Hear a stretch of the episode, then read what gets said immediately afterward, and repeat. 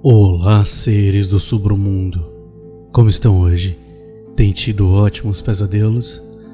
Vamos fazer um jogo hoje? Uh, eu quero que vocês, quem pode beber, quem é maior de 18 anos e quem gosta de tomar uns shots, procurem uma bebida na casa de vocês para tomar um shot. Eu quero que todo mundo tome um shot toda vez que eu vi a palavra árvore na história de hoje. Depois eu quero ver o feedback, hein? Quem fez o joguinho, quem participou e quem se divertiu. Vamos para nossa história? Eu sou o Bruno Lima e esse é o Submundo Terror.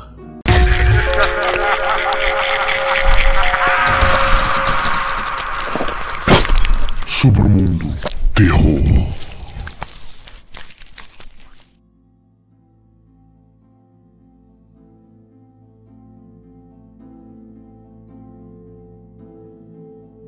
Recentemente, herdei a casa rural do meu avô.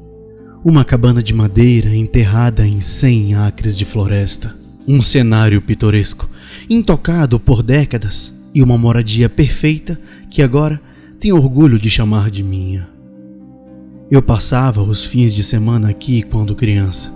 Os caminhos arborizados, os lagos cristalinos e os prados escondidos sempre foram uma mudança bem-vinda em relação ao apartamento apertado na cidade que eu dividia com meus pais e irmã.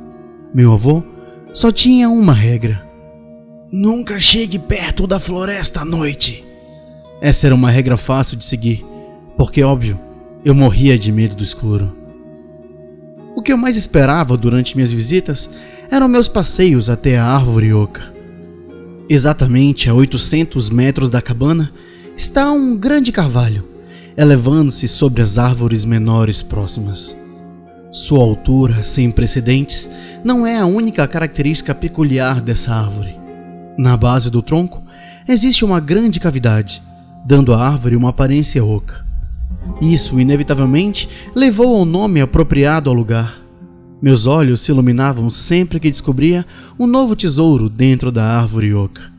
Minha bicicleta azul, uma nova bola de futebol e as dezenas de outros presentes maravilhosos que encontrei ao longo de meus anos junto com meu avô. O avô nunca admitiu colocar brinquedos na parte oca. Um presente da árvore, eu suponho, dizia ele com uma confusão exagerada. Eu sabia que era ele quem estava escondendo os presentes, já que era a única pessoa que vivia a menos de 160 quilômetros da árvore. Mas gostei do jogo e nunca questionei meus presentes da floresta. À medida que fui crescendo, minhas visitas à cabana do meu avô diminuíram, e depois que ele se foi, a árvore oca permaneceu estéril. Para homenageá-lo, mandei colocar suas cinzas no manto de uma urna ornamentada. O passeio que faço todas as manhãs leva direto para a árvore oca. Por acaso, olhei para dentro do buraco enquanto passava. Deitados no chão, dentro da árvore, haviam pedaços rasgados de tecido marrom escuro. A curiosidade levou meus pés até a boca do carvalho cavernoso.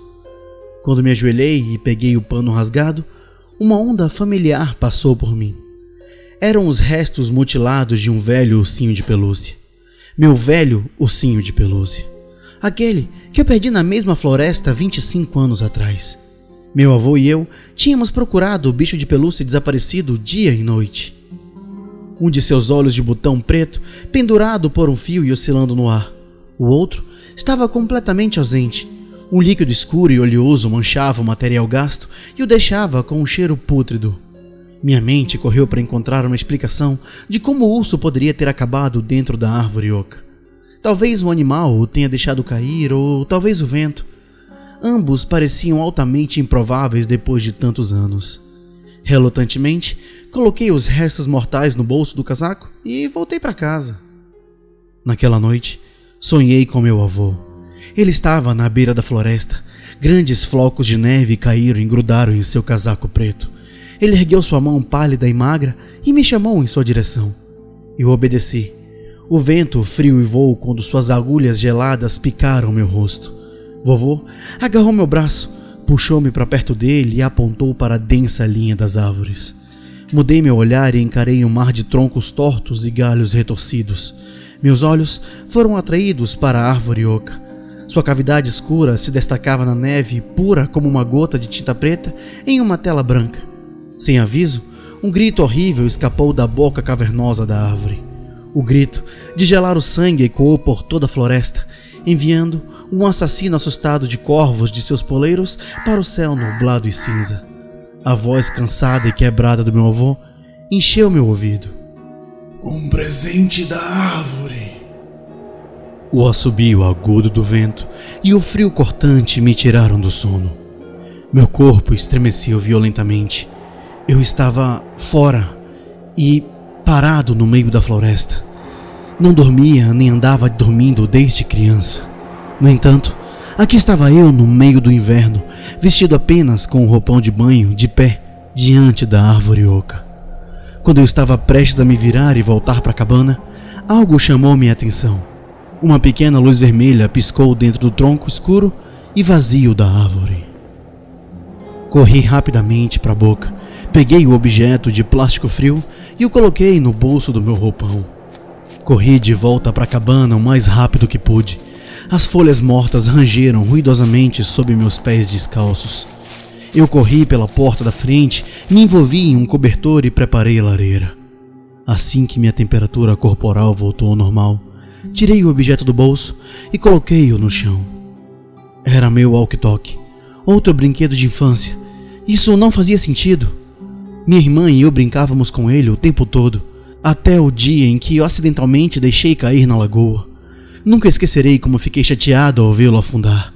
Mais uma vez, a árvore oca devolveu outra posse há muito perdida, e meu nome ainda estava rabiscado ao lado dele. Enquanto eu me sentava perplexo, a luz vermelha na parte superior do walkie-talkie acendeu, e muito baixinho, um ruído fraco estalou do minúsculo alto-falante. O ruído foi breve, um fluxo de ruído branco, mas pouco antes do walkie-talkie ser desligado, por uma fração de segundos, uma voz baixa sussurrou meu nome. Tirei o painel traseiro do receptor e também temi que não houvesse baterias. Corri para o sótão e tranquei o osso walkie-talkie em um baú. Decidi então evitar ir à árvore oca em minhas caminhadas matinais também. Os sonhos continuaram, o mesmo a cada noite. Meu avô, a árvore, sua mensagem e os corvos. Recorri à mudança de móveis na frente de minhas portas para evitar minhas caminhadas sonolentas de fim de noite na floresta. As coisas iam bem, até um dia em que a urna do meu avô desapareceu. Eu tinha acabado de voltar do trabalho, congelei enquanto olhava para o manto vazio. Meu coração bateu forte no peito. Eu sabia exatamente onde a urna estava. Amarrei minhas botas, coloquei meu casaco e comecei minha curta jornada para a árvore oca, pegando o machado do depósito de madeira no caminho. Nuvens escuras deixaram o mundo um pouco mais sombrio e o sol estava se pondo. Quando me aproximei do carvalho gigante, a quietude não natural da floresta zumbia em um silêncio assustador ao meu redor. Eu direcionei o feixe da minha lanterna para a árvore oca. A caverna se iluminou e me agachei para espiar dentro. Quase vomitei. Um líquido escuro e meloso gotejava da casca. No chão, meus olhos encontraram os olhares vazios de treze corvos mortos seus pequenos corpos separados e completamente vazados. Olhei para cima e dentro dos galhos retorcidos vi a bela urna de prata e ouro. A árvore estava brincando comigo, acenando para que eu subisse para recuperar a urna do meu avô. A raiva me consumiu. Agarrei firmemente o cabo de madeira do machado e balancei o mais forte que pude. O som da lâmina atingindo o carvalho era insuportável. Cada golpe enviava uma onda sonora de gritos da casca. O mesmo grito com que sonhei todas as noites. Um líquido espesso, carmesim, gorgolejava de cada corte. Cortei até não conseguir levantar os braços. O vazio do buraco ecoou os gritos como um teatro vazio. Com a raiva pulsando por todo o meu corpo, lancei o machado com toda a minha força e, com um baque surdo, ele se prendeu bem no meio da árvore. Só então, os galhos se desembaraçaram e a urna começou a se mover. Corri para o local logo abaixo e peguei com cuidado enquanto ela caía.